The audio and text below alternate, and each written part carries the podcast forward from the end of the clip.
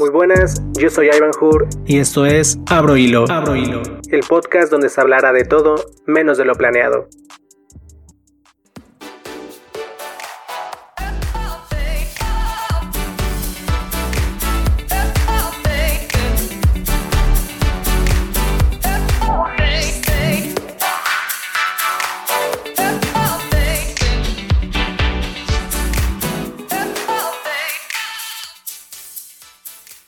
Tal? ¿Cómo están? Espero que se encuentren también como yo. El capítulo de hoy me parece muy interesante porque es un tema el cual es un poco de moda o está en tendencia por muchas cuestiones. En sí, y enfatizar todo esto es por redes sociales. Pero el día de hoy les he dicho que tenía invitado, entonces es una persona que quiero mucho, una gran amiga. Ella tiene no conocimiento de esto, pero le gustaría hablar sobre este tema y platicarnos un poco de cómo, eh, cómo puede, bueno, cómo ha vivido esta situación, tal vez ella en algunos casos, ejemplos, eh, darnos su punto de vista y cómo puede influir estas cosas como en la vida normal. Eh, a ella la conocí ya hace un par de años. Ella vive en el puerto de Veracruz. Su nombre es Grecia. estudió diseño y ahorita nos va a platicar un poco más. ¿Cómo estás, Grecia? Oli, bien. Gracias por invitarme a ser parte de tu proyecto. Es un honor tenerte aquí. Bueno, ¿qué quieres saber? Bueno, cuéntanos un poco qué, estudiaste y qué, haces actualmente. Mira, yo estudié foto, digo, estudié foto, estudié diseño y a lo largo de todo esto es, me he especializado en foto, hice fotos para Uber Eats, y eh, junto con mi novio tenemos una agencia de publicidad y marketing. Y pues eso es lo que hacemos ahorita actualmente. llevamos redes sociales, eh, logotipos, papelería, todo lo referente a diseño y marketing digital, porque estamos intentando no hacer más este, basura para el planeta. Entonces, solo si nos lo piden, les hacemos cosas impresas, pero si no, cool.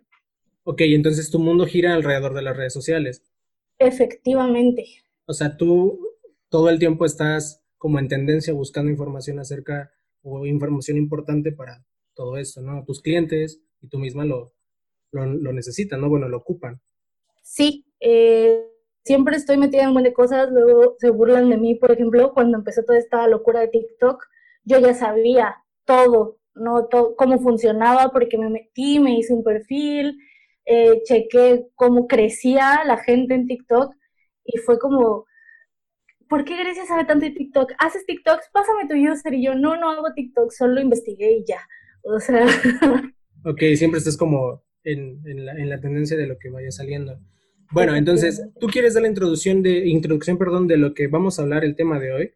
Obviamente el título ya lo dice, pero ¿cuál sería el tema? El tema principal creo que es el body shaming y yo en un, buscando en mí, denominé el auto body shaming, porque, porque siento que pues nosotros mismos nos saboteamos, ¿no? Este, por todo esto que vemos en todos lados, en redes, en revistas, en la tele, en todo esto. Eh, pero si quieres tú da una introducción más específica y ya. Ok, esto del body shaming es pues relativamente nuevo, o sea, tal cual la definición, bueno, el uso de esta palabra, pero sabemos que esto viene desde hace tiempo, que es la incomunidad con tu, con tu cuerpo, ¿no? El sentirte avergonzado con eh, cómo te ves o cómo te definen las demás personas entonces, esto tomó como tendencia ahorita con las redes sociales, que estamos hablando de eso, de que pues obviamente sientes esa vergüenza de, mostrarte tal cual como, como eres en las redes sociales, ¿no? En todas estas plataformas, ya sea Instagram, en Facebook, este, en muchas cosas. Twitter no, porque pues creo que no, no va tanto para allá. No, en Twitter eres, eres tú, yo creo. O sea, como que ahí es donde sacas tu verdadero yo. Sí, sin importarte lo que digan, ¿no? Sí. Creo que otra plática sería para el Twitter, pero específicamente creo que nos referimos más a Instagram. Sí, efectivamente. lo, que cae como el peso total de el avergonzarte de tu cuerpo. Entonces, esta historia, bueno, estas cosas eh, están muy de moda, lo digo esto porque, pues, eh, con muchas eh, amistades, sí, me han mencionado eso, que pues sí se sienten inseguras de subir tal cual su, su foto a Instagram por el que dirán o cómo se sienten. Tal vez son muy bonitas, obviamente, pero ellas sienten que no están bien con su cuerpo, o sea, se sienten, no sé, más gordas o se sienten como fuera del estándar de la belleza, que eso también está como mal decir, o sea, definir una belleza o algo como perfección, ¿sabes? Sí, claro, porque todos somos diferentes, entonces eso, eso siempre ha sido un issue porque al final de cuentas, o sea, todos somos diferentes y no, no, no, el estándar de belleza es uno con características como muy fijas, pero realmente ni siquiera los estándares son iguales. O sea, todas, o sea, por ejemplo, si ves a las modelos de Victoria's Secret, pues ninguna es igual. O sea, a pesar de que quieren estructurarlas a que se vean iguales, ni siquiera se parecen. Sí, este estándar de belleza obviamente nos los han eh, metido por todas partes, televisión, por redes sociales, por revistas, por programas, marcar una tendencia de que una mujer bonita o que sea perfecta tiene que ser delgada y con rasgos muy finos, este, no sé, el tono de piel no tanto, pero sí que sea atractiva a la vista, ¿no? Que, que llame la atención. Entonces, eso obviamente hace sentir a las demás personas que no llegan a cumplir, está mal decir eso, estándares de belleza, pues incómodos, ¿no? Con toda esta situación. Que muchas personas sí he visto que han cerrado hasta sus redes sociales por lo mismo, de que se sienten inseguros, tal vez no tanto por eh, comentarios, pero sí inseguras de, su físico y no lo quieren mostrar tal cual. Aquí va a otra parte importante, que son por las críticas, ¿no? Bueno, los comentarios que les hacen. Sí, digo, creo yo que personas como más normales como nosotros, pues realmente no hay alguien que llegue y nos ponga, ay, estás muy gorda o se te ve la nariz muy ancha o algo así, pero tú crees que la gente cuando ve una foto que tú subes va a decir eso, aunque no lo postee. Ajá, entonces, o sea, ya lo tienes en la cabeza, ¿no? Ajá, entonces, por ejemplo, digo, accedí, ay, sí, este, me gustó hablar de este tema porque yo lo he vivido desde niña, o sea, por ejemplo, ahorita que dices las redes, yo no subo foto a Instagram desde, ¿qué será? Marzo, desde mi cumpleaños, tal vez. O sea, pero con foto me refiero de ti, o sea, una foto completa tuya, o sea, una foto Ajá. de ti, tal cual. Sí, o sea, una foto mía desde marzo y es una, son unas fotos que encontré de hace tres años cuando yo me consideraba delgada, ¿sabes? O sea, yo casi no subo fotos, o sea, de un tiempo para acá dejé de subir fotos a Instagram porque pues he pasado por muchos cambios en mi vida. Entonces, yo ya no me sentía como bien conmigo misma y pues sentía que pues no, postearlo no me iba a hacer sentir mejor. o sea, este punto de eh, tener la aprobación de las personas, creo que sí lo tenemos todos, o bueno, hemos pasado por eso, el sentir que tenemos que tener la aprobación o tenemos en cuenta lo que, lo que dirán de nosotros, ¿no? Aunque no lo escriban como tú mencionas, aunque no lo escriban ni lo mencionen, pero siempre está en nuestra cabeza, ¿no? El qué dirán. Y vivimos muy traumatizados con eso y obviamente nos crea inseguridades y nos crea todo este problema que, pues, que pasa, ¿no? Tú comentabas esto, ¿no? Que ha sufrido, bueno, sí, que ha sufrido este tipo de cosas, ¿no? Estas inseguridades. ¿Qué has hecho, o sea, últimamente como para trabajar eso? Pues, uh, últimamente te hablo de los últimos seis meses que empecé otra vez como con mejor alimentación. Obviamente es trabajarlo, o sea, porque mucha gente te dice, ay, ya subiste peso, y yo, pues sí, güey, o sea, tengo espejos en mi casa, claramente lo sé, pero es algo como todo, ¿no? O sea, tu alma, tu mente y tu cuerpo eh, y todo, o sea, llega un punto en el que tú dices, ok, quiero cambiarlo y tal vez no para bajar de peso como tal, pero digo, en este caso mi body shaming es mi peso, o sea, no es tal cual otra cosa, porque hay mucha, o sea, el body shaming es como físico de, ay, no me gusta mi nariz, o me falta muy, o ajá, o sea, aquí, este, mi body shaming es mi peso, porque desde chiquita siempre tuve ese tío castroso que me decía, ay, mi gorda, ay, la gorda, ay, pinche gorda, ay, la gorda, y entonces, desde niña, imagínate una niña de cinco años, cuatro años, está recibiendo eso, obviamente fui creciendo y para mí el ser gorda estaba mal. O sea, pero nadie... desde pequeñas, en tu caso, tus inseguridades desde pequeña. Sí, y entonces, o sea, y por ejemplo, mis papás nunca fueron ese tipo de personas que me, o sea, que me hicieran sentir vergüenza por mi físico, pero sí recalcaban ciertas cositas, así como de, oye, ya, bájale, o estás agrandando a la familia, por, esa, esa frase que dicen como de que vas a dejar pobre a la familia por comer, comprar comida, una madre así. Sí, sí, sí. Este, ¿puedo decir groserías? ok. Este, siempre fueron esos comentarios que tal vez no los hacían tal cual para herirme, pero que muy grande y es como que estar de sobrepeso es malo, pero nadie me enseñó que el sobrepeso es malo no porque te van a criticar, sino por tu salud, por, por todo lo que conlleva el sobrepeso y no solo por estética. Entonces, eso últimamente lo aprendí pues yo, ¿no? Tengo casi, mm, pues era cuatro años viviendo sola y he experimentado un buen de cosas, o sea, desde comer de la patada hasta ponerme regímenes súper estrictos, es por mi salud más que por mi físico. Y me siguen importando a veces las opiniones de las personas. Ok, al final tu decisión fue más por tu salud, o sea, ya dejar a un lado lo de el que dirán, ¿no? Sobre tu físico. Sí. Eh, eso es importante, o sea, tal vez lo que estás mencionando es importante porque si lo haces más por tu salud y por tu bienestar, eh, más que tener la aprobación de los demás, eso es importante, ese es un, trabajo muy importante, o sea, que sí tiene gran valor, pero hay personas obviamente que sabemos que lo hacen más y se hacen tipo de cosas, no sé, siguen la dieta, se hacen arreglos, no sé, operaciones, lo que tú quieras, pero en busca de la aprobación, o sea, en busca siempre de eso, ¿no? De tener la aprobación de los demás, aunque no te lo mencionen tal cual, pero buscan esa aprobación.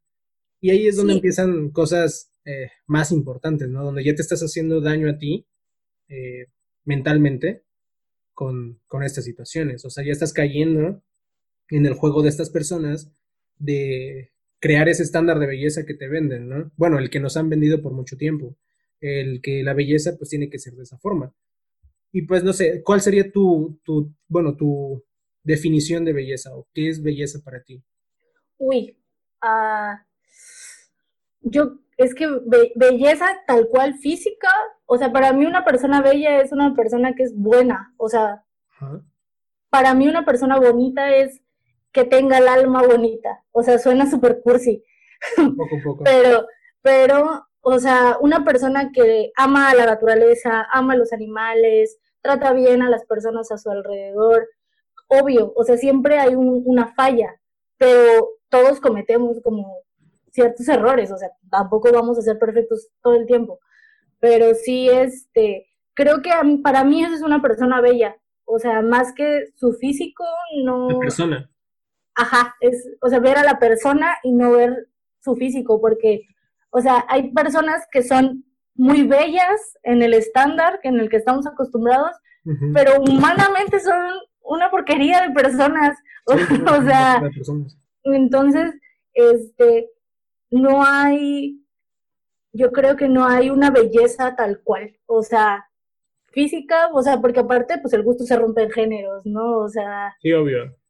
Entonces, para mí un, hombre se me puede hacer guapísimo, pero a mi amiga va a decir, güey, está horrible. Y entonces es como, a mí me gusta. Y si a mí me gusta, pues es lo que pues, importa. Son estos estándares, ajá, que nos venden. Obviamente, creo que cada uno va a tener su definición muy clara de lo que es belleza eh, porque siempre este, bueno, este eh, tema de belleza, pues siempre se relaciona con, con, el aspecto de pareja, ¿no? O sea, como el buscar la persona que te gusta y todos estos tipos de cosas, ¿no? Entonces, em, con lo que nos venden de qué es una belleza perfecta y qué es eh, ese estereotipo de la mujer o el hombre perfecto, pues creo que faltaría mucho tiempo para que las personas realmente entendieran que eso no es una belleza o que eso no es perfección. O sea, ser perfecto no existe, nadie es perfecto, nadie va a terminar de ser perfecto. Entonces, eso creo que es un problema muy, muy fuerte, más en, nuestro país, esos estándares de belleza, eh, que creo que faltaría mucho tiempo para que se rompiera eso, ¿no? al final de todo esto, pues caemos en un, en un punto también que era importante con las redes sociales, que la mayoría de personas obviamente hacen estos comentarios, no tal vez a nosotros o a personas que conozcamos, pero a personas, digamos, famosas, los hacen siempre como en el anonimato, ¿no? Como en el, eh, no saben quién soy, pero le voy a decir, no sé, estás muy gorda, eh, se te ve, no sé, mal lo que usas, cualquier cosa, ¿no? Entonces siempre caen esas cosas también del anonimato, que obviamente las personas lo hacen por, tal vez se ven reflejados en eso y quieren demostrarlo de esa forma, o lo hacen obviamente nada más para demostrar sus, sus inseguridades que tienen. Entonces no sé tú cómo veas eso. Es que la gente cree que tiene el derecho de juzgarte. En este caso, como persona pública podría ser, o sea, como famosos, creen que como tú eres, pues, imagen, tienes siempre que estar como a, a lo que ellos quieren. O sea, y aplica no solo como en el estándar de belleza, aplica como en todo. Es como cuando quieren que a huevo los saludes y, en la calle, o sea, cosas así. La gente siempre cree que, que es tu dueña al final de cuentas, o sea, se creen con el derecho de juzgarte sin saber qué estás pasando. O sea, yo me acuerdo que Demi Lovato, por ejemplo, siempre fue, o sea, creo que tuvo, tuvo problemas como de trastornos alimenticios, luego subió de peso, luego adelgazó que tuvo como esa eh, época en la que era como, es Demi Lovato, güey. Y este, y luego tuvo este problema de drogas que casi se muere y todo esto.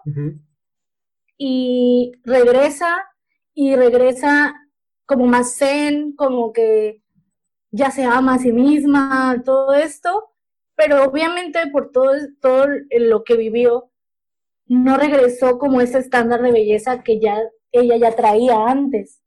Entonces toda la gente la empezó a atacar porque estaba más llenita.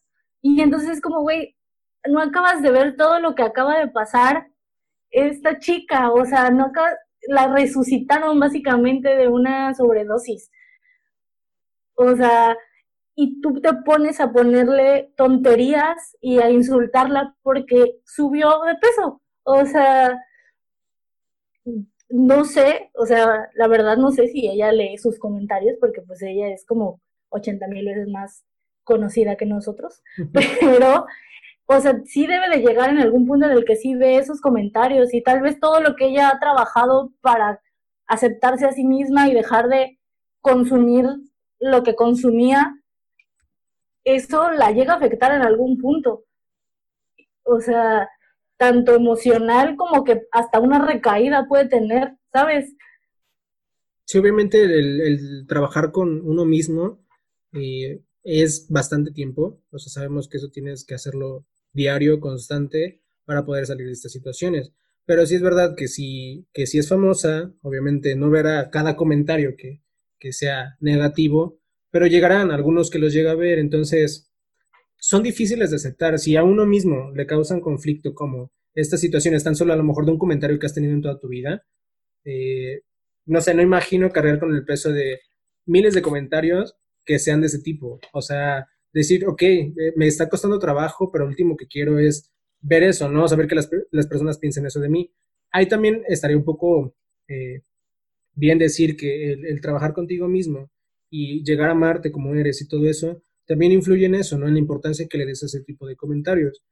Eh, tú no vives de las personas. Obviamente, lo digo en este aspecto como de, si un comentario no te va a matar, o sea, no te va a hacer daño. Si es ofensivo, porque pues es hacia tu persona. Pero realmente, si sigues trabajando en estas situaciones o, o, lo que sigas haciendo, trabajar contigo mismo, llegar al punto donde te aceptes tal como eres y te ames con todo y tus problemas, o sea, con todo y lo que tienes dentro, que obviamente eh, sea bueno o malo, te aceptes tal cual eres, creo que eso es lo importante, dejar a un lado el qué dirán, ¿no? Porque siempre estará eso. Yo te puedo decir, sí, estás gorda, ¿no? Eh, sí, pasa esto, pero tú vas a darle la importancia a ese comentario, si quieres o no. Obviamente duele si te lo dice un amigo, ¿no? Obviamente duele si te lo dice una persona cercana.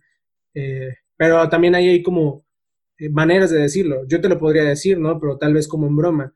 No tanto así como, oye, estoy jugando que estás gorda y esas cosas, pero como amigos me preguntas tú, oye, ¿crees que estoy gorda? Pues yo te digo la verdad, nada más. Pero al, herirte o estarme burlando de, condiciones así, pues creo que sí es diferente y sí afectaría. El punto importante, pues es eso, ¿no? La autoestima. Sí, y es una chambota de que creo que vas a tener toda tu vida, porque no, no es fácil, o sea, hay días en los que te sientes y te despiertas poderosa, o sea, y dices, güey, soy la persona más bella del planeta, me quiero yo, y hoy me voy a poner esta ropa que tenía años que no me ponía, y al otro día te sientes de la chingada, o sea, pero real, o sea, de que dices, güey, ¿cómo me atreví a ponerme lo que me puse ayer? O sea, estoy gorda, eh, se me ve la celulitis, no, el, el gordito del brazo, o sea, sí es es una chamba del diario, o sea, que vas a tener días buenos y vas a tener días malos. Y es muy importante rodearte de gente que te apoye, que sepa lo que estás, por lo que estás pasando, aunque ellos no lo hayan vivido tal cual, pero que te apoye a y que no te diga así como dices, o sea, como amigo no, no me vas a estar diciendo todo el tiempo, oye, ¿sabes qué? Es que ya subiste peso. O sea, es mejor, oye, ¿y cómo vas con el ejercicio que me dijiste que habías hecho el otro día? O sea, por ejemplo, el otro día que hice bicicleta en la mañana y desde ese día no he vuelto a subirme a la bicicleta porque toda esta semana me he sentido mal. O sea, me he sentido mal, me he sentido hinchada, estoy harta, me tomé un té de jengibre, espero se me pase, pero, o sea, es como una montaña rusa al final de cuentas. Sí, son de emociones, ¿no? De todo lo que puede llevar o sea, en un día puede cambiar tu estado de ánimo de 0 a 100 brutal, ¿no?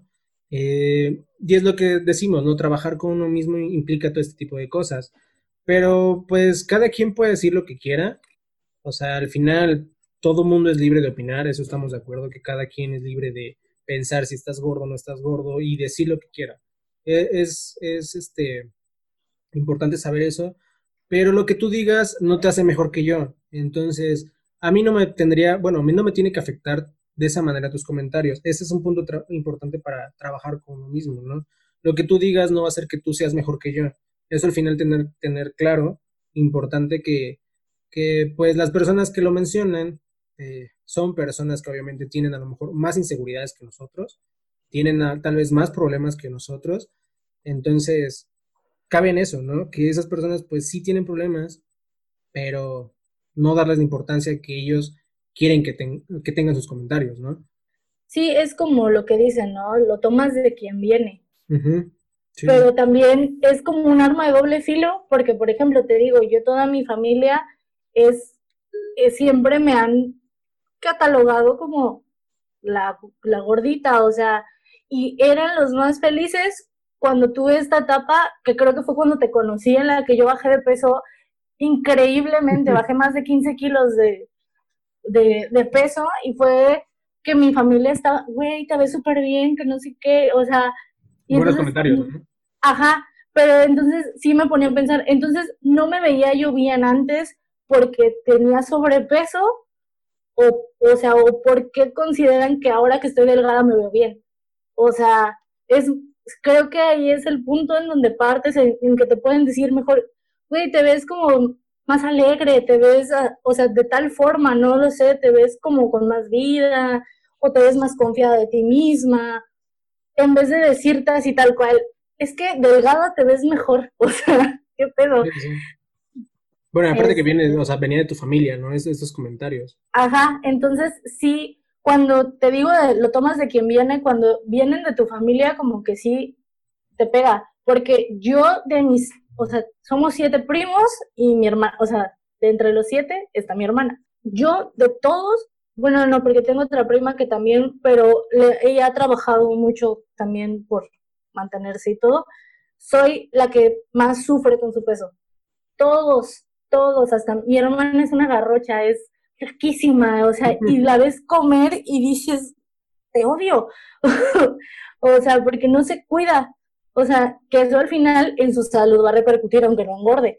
Pero, eh, pero sí, siempre tuve este tipo de comparaciones en los que tu prima tal, mírala, qué bonita, qué guapa, que no sé qué, y, y es, es frustrante. O sea, sí, sí, que venga de tu familia. Luego tienes el otro lado, que son tus amigos, que siempre te van a apoyar y siempre te van a querer a pesar de todas las tallas que puedas llegar a pesar.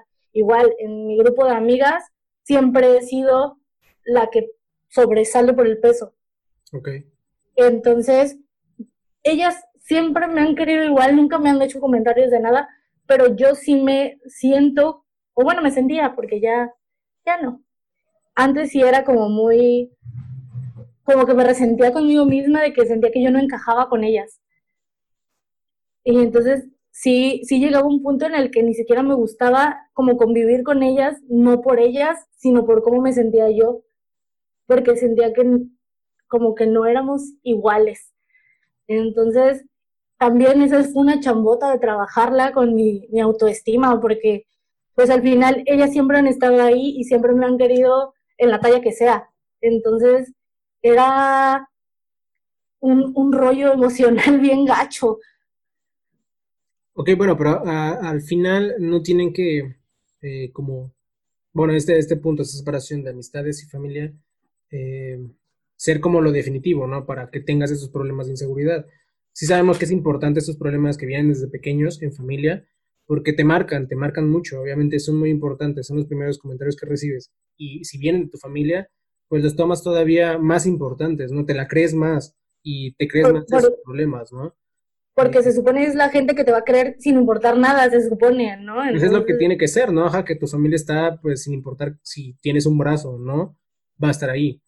Pero, pues, sabemos que, pues, la familia mexicana, obviamente, siempre hace como estos tipos de comentarios, sean buenos o malos como en broma, ¿no? O sea, siempre hacen comentarios así o despectivos, aunque tal vez su punto no sea ofender a, tal cual a un familiar, pero pues sabemos que así son los comentarios, ¿no?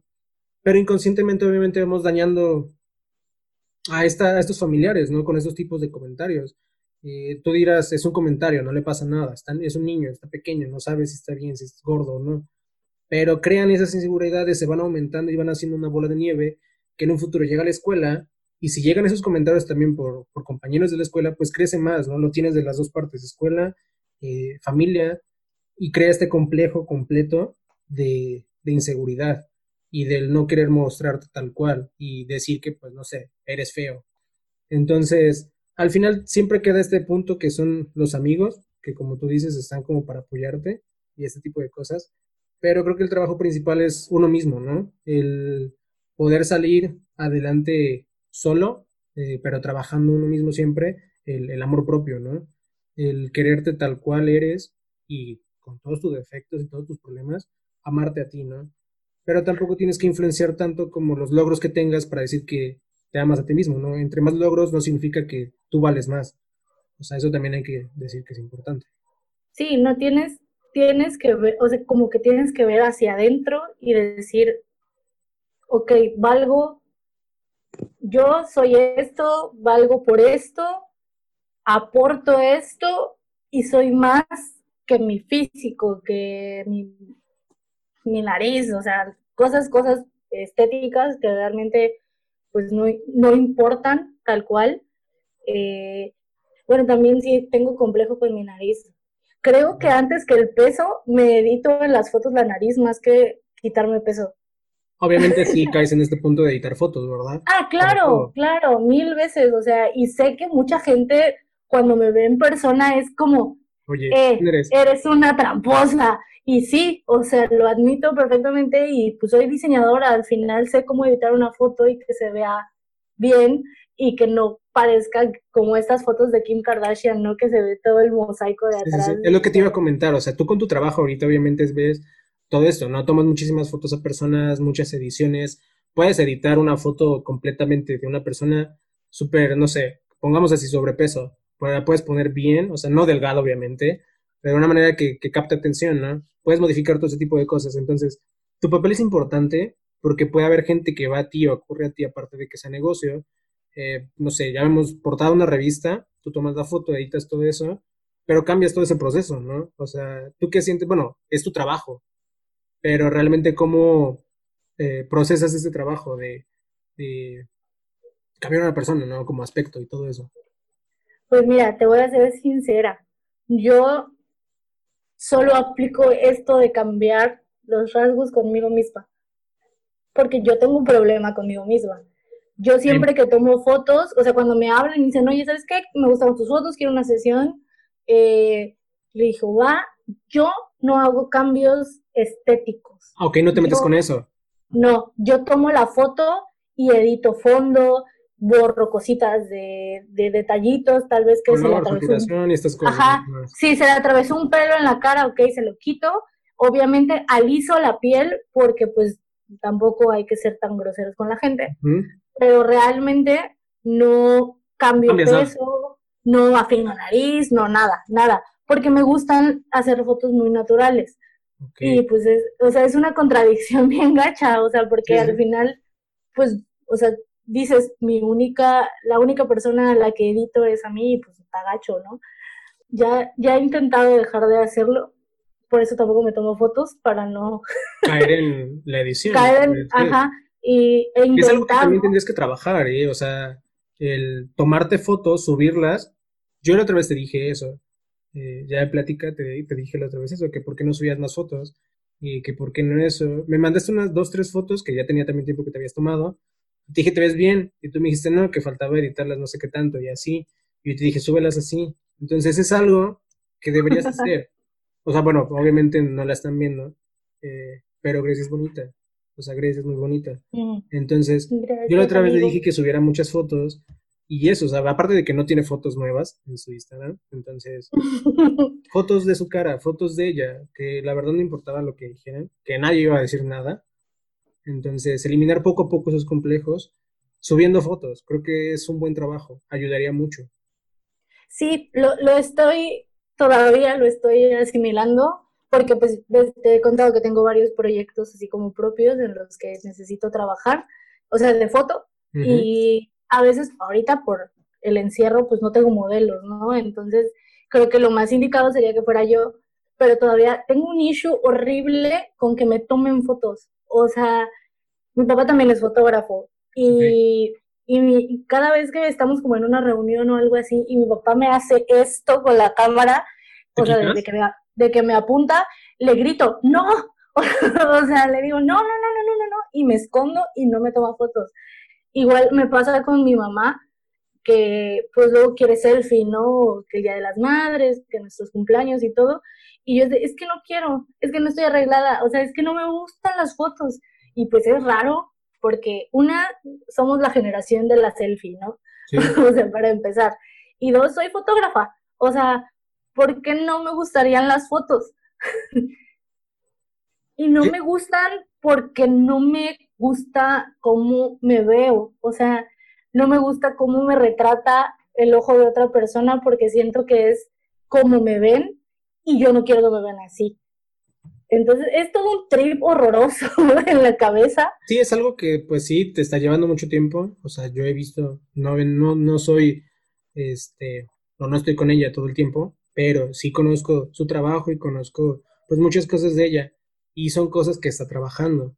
Eh, lo hace muy bien. Obviamente, esta situación de que está cuidando su peso más por su salud que por el que dirán, es un gran paso. Obviamente es un gran paso para la persona que tú le preguntes, es un gran paso aceptar y decir, ok, sí, tengo sobrepeso, pero lo voy a cambiar por mi salud, no por este, verme bonita en las fotos o que me vean mejor.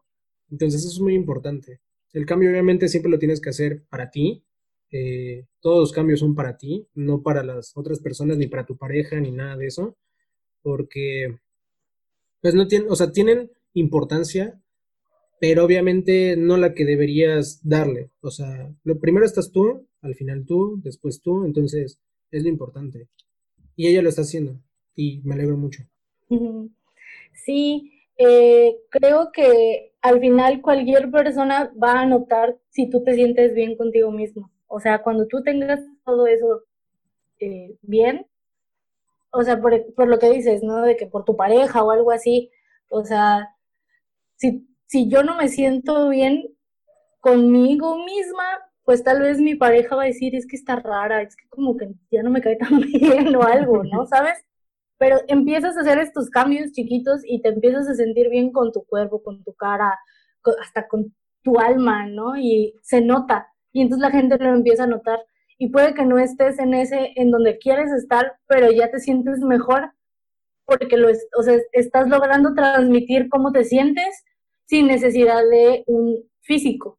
Sí, esto también hay que, bueno, recalcarlo tú, algo que iba a decir, que es importante y sentirnos privilegiados en el lugar que estamos, de la vida que tenemos, que creo que eso lo hacemos siempre a un lado, o sea, el estar aquí y ya vivir una vida es importante.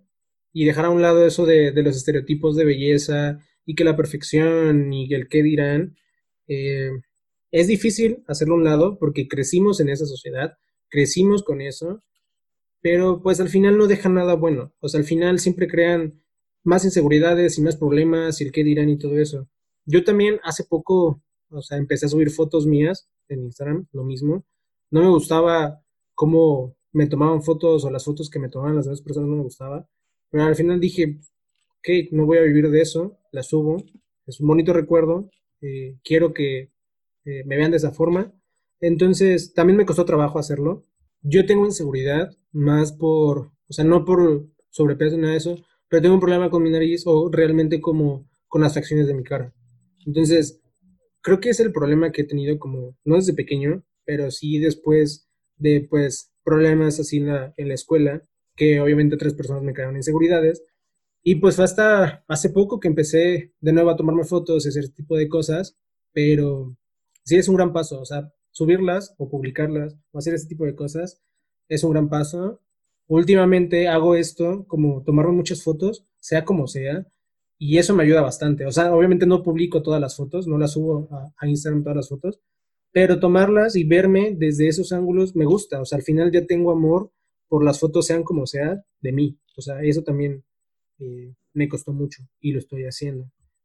Eh, lo que hizo ella también es importante, o sea, lo que está haciendo es importante.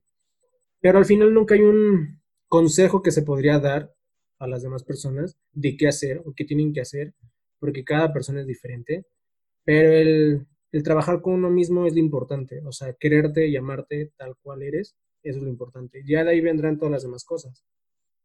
Sí, que no se dejen guiar ya hablando ya de redes sociales, porque a mí me pasaba muchísimo con mi novio. O sea, mi novio, cabe mencionar, es metalero. Este, Y pues tiene un cierto estándar de belleza con las mujeres, o tenía, porque hashtag muchos años de noviazgo. Pero este, todas sus exnovias siempre eran chaparritas, bueno, yo también soy chaparrita, pero chaparritas eh, de tez este, clara y delgaditas, delgaditas, delgaditas. Y entonces, pues empiezo a andar con él y obviamente mujer tóxica, empiezo a, pues a investigar, ¿no? A sus ex. Bueno, no las investigué, o sea, él me daba los nombres y todo y a veces me, me las enseñaba y sí me causaba esto de, ah, yo no soy igual que ellas. O sea, y entonces empecé a ver, porque tengo que le gusta el metal, pues él sigue a muchas chicas de este estilo gótico en, en Instagram. Y cuando estaba esta opción en Instagram, no sé si te acuerdas de que podías ver a qué le daban like o qué seguía la, gente. de los demás. No mames. Yo, era una, era muy era, una, estaba. era una loca, o sea, era una loca psicópata. Él y yo trabajamos en una agencia de publicidad antes de empezar nuestro negocio y era de que en ese tiempo tenía tanta inseguridad conmigo misma que luego me encerraba en el baño de la oficina a ver qué estabas haciendo en Instagram, el güey. O sea, y veía fotos de viejas irreales, o sea, irreales y pues que estaban bien padres ellas, ellas con su cuerpo y seguras de sí misma. Y decía, güey, yo no, yo no soy así. O sea, le gustan esto, le gusta esto, pero está conmigo. Entonces era, o sea, al final de cuentas, después de un tiempo de trabajarlo y de decirle, eh, ¿por qué lo haces? o sea, sí me, o sea, sí, también trabajé esa parte y pues sí fue como, ay, eh, el que me dice, pues estoy contigo al final, ¿no? O sea, y así me, y me gustas así porque no eres igual, ¿no? A, a este tipo de, de chicas. O sea, de que al final no, no soy igual que todas estas, porque al final todas tenían los mismos rasgos o las, las mismas poses, hasta todo. estaba bien raro, sí me volví muy loca en esa época. Yo me quería volver una chica gótica también, ya por eso. ¿Lo quisiste hacer también? No tanto así, pero sí fue una época en la que sí dije, ¿debería yo subir fotos así? ¿Sabes? o sea, ¿mande? ¿Te lo cuestionaste? Sí, o sea, dije, o, o si, si me pongo así como esta chica, él me va a dar like o, se va a enojar o, qué. Era una época en la que yo tenía muy poca autoestima y tenía muchos problemas hormonales. Yo tengo un problema hormonal muy serio en el que tengo que tomar anticonceptivos y entonces son más hormonas a mi cuerpo. Entonces, esas pastillas que me tomé en ese entonces me daban, me hacían mucho daño. O sea, mucho daño. Entonces te digo, me encerraba en el baño y a ver a quién y seguía y reportaba las cuentas de las sí, esto? ¿Reportabas cuentas? Sí, ya después de un tiempo le dije, oye, mira, fíjate que reportaba las cuentas de las mujeres a las que seguías. Y ya después dije, sí, o sea, sí está conmigo. Y él me decía, yo nunca, es que es extraño y hasta voy a contradecirme y hasta puede que me, me linche la gente, pero o sea, sí me decía como, al final estoy contigo, o sea, sí me gustan estas chicas, pero estoy contigo y me gustas así. Y yo decía, entonces, porque me decía que entonces, eh, ¿cómo, era que me decía que tú, tú crees que una chica como esa me va a hacer caso? Y entonces, ok, te estás conformando conmigo. Y entonces era una pelea eterna y en la que yo dije, bueno, o sea, yo no sigo a vatos tal cual en Instagram, así como sabrosos, que también lo llegué a hacer. Empecé a seguir güeyes, me cagan los güeyes mamados, los odio, así los, no, fuchi.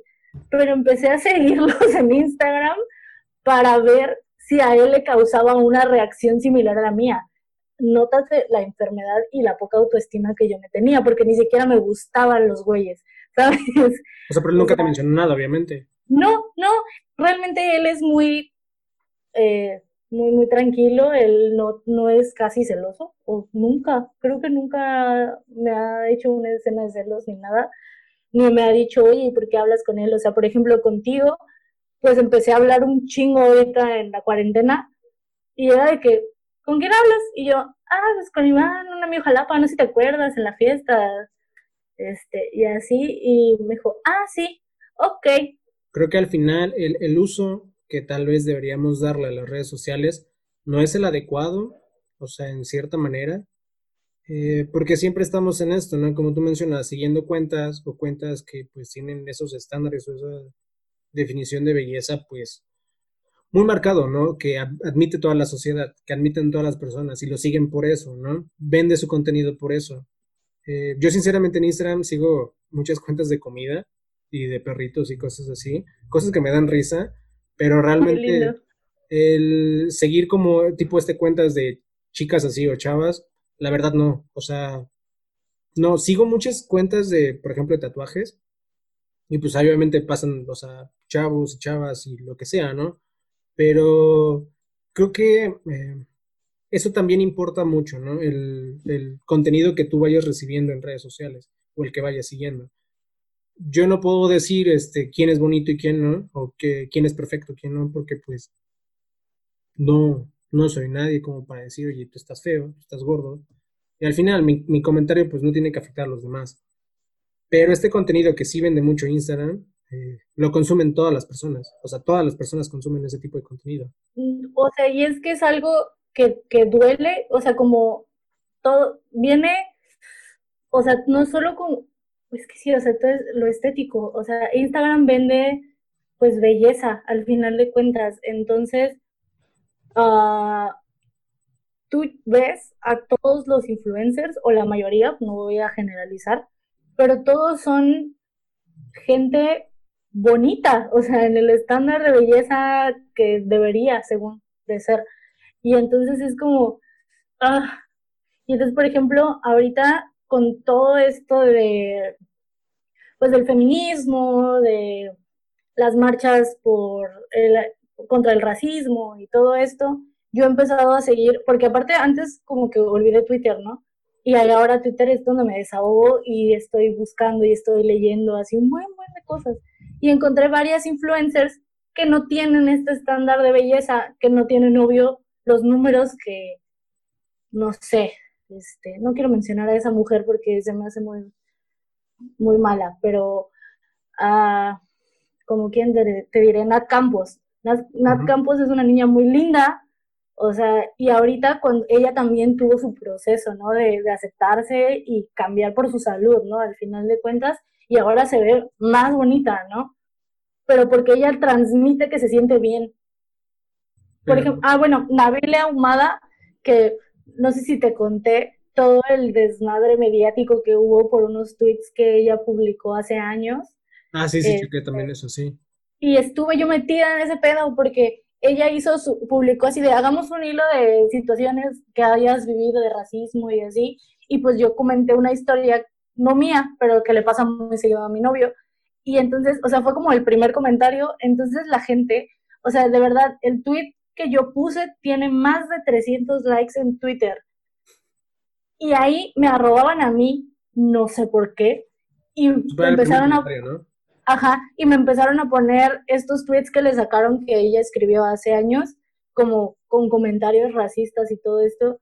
Y este, y ella es una chica que sí, o sea, pues es blanca, pero no es un estándar de belleza tal cual, o sea, de, de lo que estamos acostumbrados, porque sí, ella es llenita y sus facciones, ella tiene las facciones como muy, muy raras.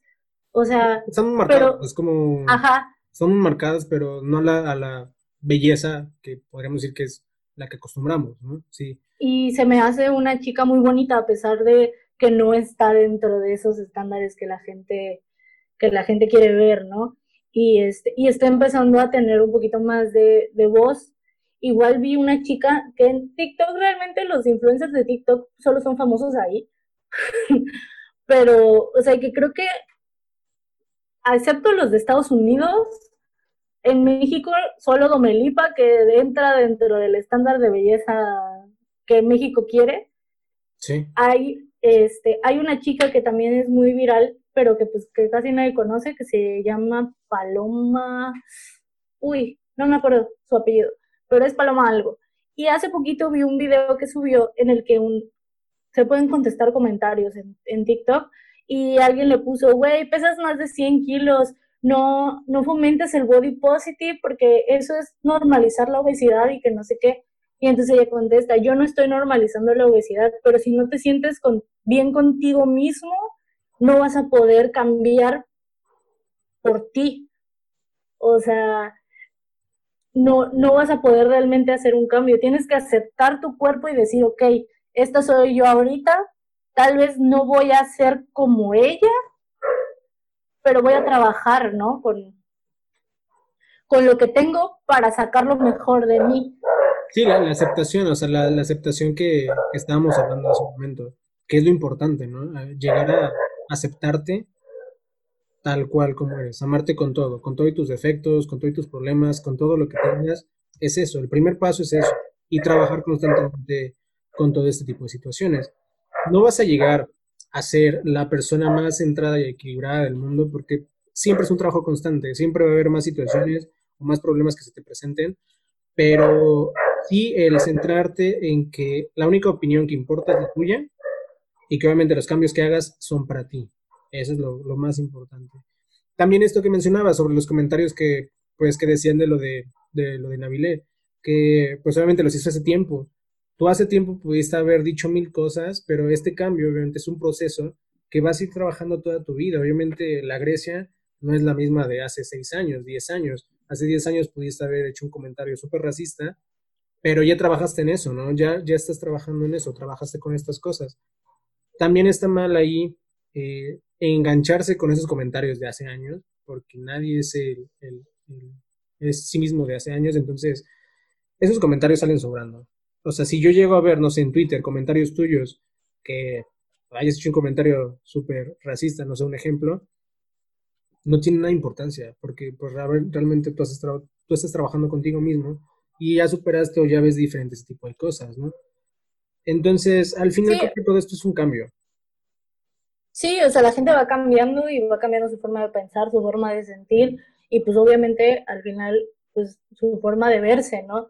Que, que es lo que dices, o sea, es aceptarte, aceptarte con, con tu nariz, con, con tus kilitos de más tal vez, que al final de cuentas el peso pues se va, ¿no? Al final, si lo trabajas, se puede ir, pero tienes que sentirte bien aquí para poder externarlo al mundo, pero al final tu crítica más grande eres tú. O sea, eh, eso creo yo. Aunque hay mucha gente que está bien loca, o sea, hay gente que te puede estar molestando todo el tiempo con tu peso y cuando haces un cambio te sigue molestando porque hiciste el cambio.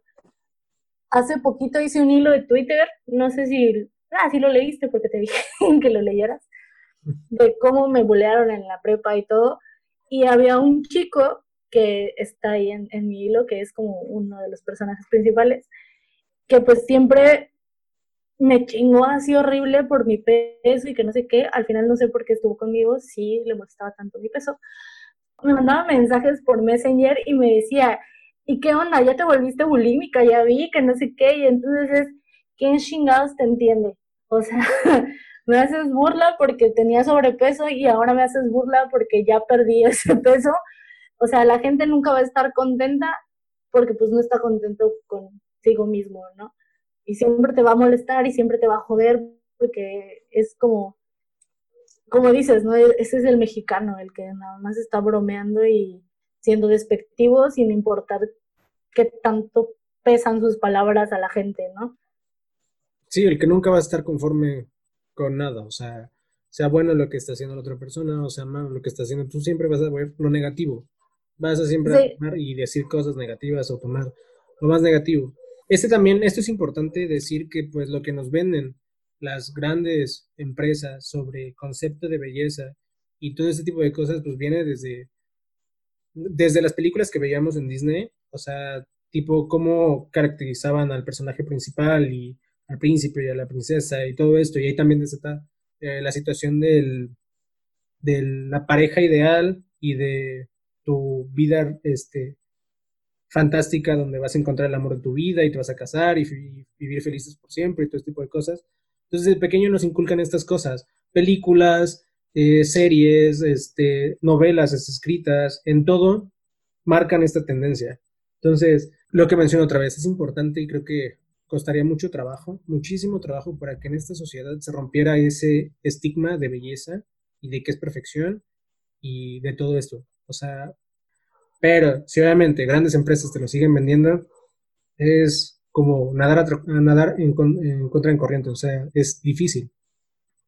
Es que es horrible, o sea, es horrible porque, o sea, hay, muchas empresas que ya están haciendo un cambio en, en, esta cuestión, ¿no? De incluir gente tanto de cuerpo diverso como de pues color de piel diverso, pero hay otras empresas que nada más no. O sea, no sé si escuchaste este ese chisme, porque realmente yo nunca lo vi plasmado, pero se fue muy sonado de Victoria's Secret con Bárbara Palvin, que decían que, o sea, que la anunciaron como su primera modelo plus size. Bárbara Palvin es hermosa, o sea, es hermosa, es una mujer muy hermosa, pero no es, no es una Kendall Jenner, por ejemplo, o sea, Barbara Palvin es tipo cuerpo de Marilyn Monroe, más o menos. No sé si ubicas a Barbara Palvin. Sí, sí. Este, y es como, o sea, yo sí me ofendí, una, porque cómo pueden catalogarla como plus size, para empezar, y dos, porque entonces ¿dónde nos dejan a todas las que realmente sí somos plus size? O sea, me estás diciendo, ajá, o sea, entonces es otra vez es el círculo, ¿no? O sea, no, no están haciendo un cambio realmente, aunque ellos creyeron que sí estaban haciendo súper super incluyentes con ella, ¿no? O sea, siento que fue más ofensa que incluye, o incluirla, ¿no? Porque pues al final de cuentas, para cualquier mujer, sobre todo pues en el ámbito del modelaje, pues es un sueño ser un ángel de Victoria's Secret. ¿no? Porque es este estándar de mujer inalcanzable, preciosa y así. Sí, es como el top, ¿no? di- O sea, Ajá, y que te digan, y que te digan, sí vas a ser un ángel, pero vas a ser plus size. Es chinga tu madre. o sea, no, creo que fue muy insultante para ella y para todas las mujeres que realmente somos plus size. O sea, bueno, no soy plus size, pero tal vez estuve a punto de llegar a. Ujú. pero eh, sí, sí está muy cañona toda esta situación. Lo vemos igual con Bárbara de Regil. Un tema muy polémico, ¿eh? Muy, muy polémico. O sea, yo ya ahorita en este punto, o sea, al día de hoy, ya no puedo como defenderla porque yo era muy fan. O sea, era muy fan de ella como su papel de Rosario Tijeras ¿Ok? y era muy fan de ella porque transmitía buena vibra, porque te impulsaba a mejorar tu estilo de vida. O sea, y yo siempre dije, güey, es que ella no dice que es nutrióloga, ella dice que ella, a ella le funciona tal cosa.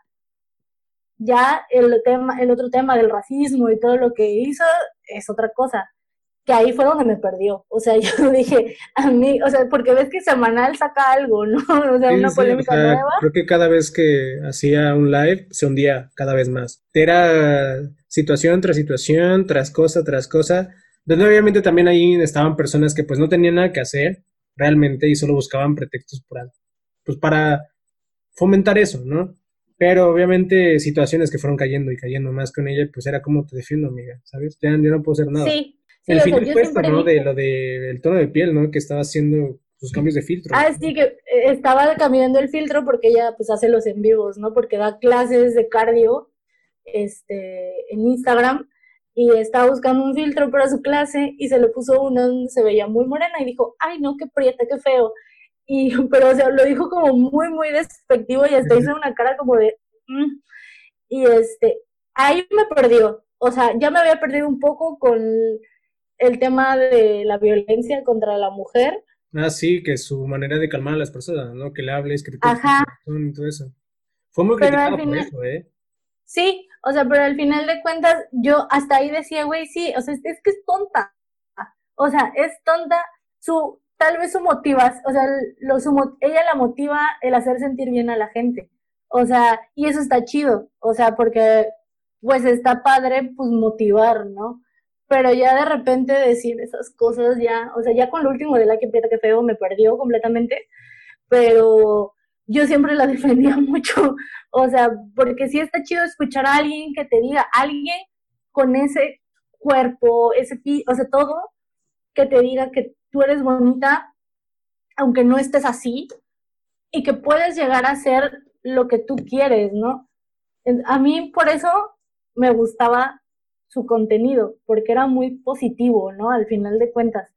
Pero ya después de todo lo que dijo, dije, ay, no, no, amiga. Se hundió mucho, o sea, sí con el comentario de la violencia y todo esto, fue muy criticada. Obviamente creo que salieron muchos este eh, psicólogos y expertos del tema que pues obviamente pues hablaron de eso, ¿no? De que muchas personas la siguen y que era un, comentario eh, negativo o algo de mala calidad de decirle a tus personas eso, que te están siguiendo, que son muchísimas que la siguen.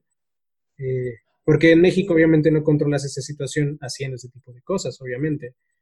Creo que ya no tiene Twitter, o sí, bueno, lo cerró, no sé qué hizo, que dijo que ya no lo iba a tener. Creo que sí tiene, pero como que no está activa ahí porque pues sabemos, todos sabemos que Twitter es una red social tóxica. O sea, donde todos vamos allá a despepitar lo bueno, lo malo, lo que traemos acá Es a lo que vas, ajá, es a lo que vas, es, es eso. Creo que esa, esa es la única red social que se mantiene intacta ah, en este 2000, o sea, hasta este 2020, que no ha sido tocada tal cual donde te pueden prohibir qué decir y qué no decir, qué subir y qué no subir.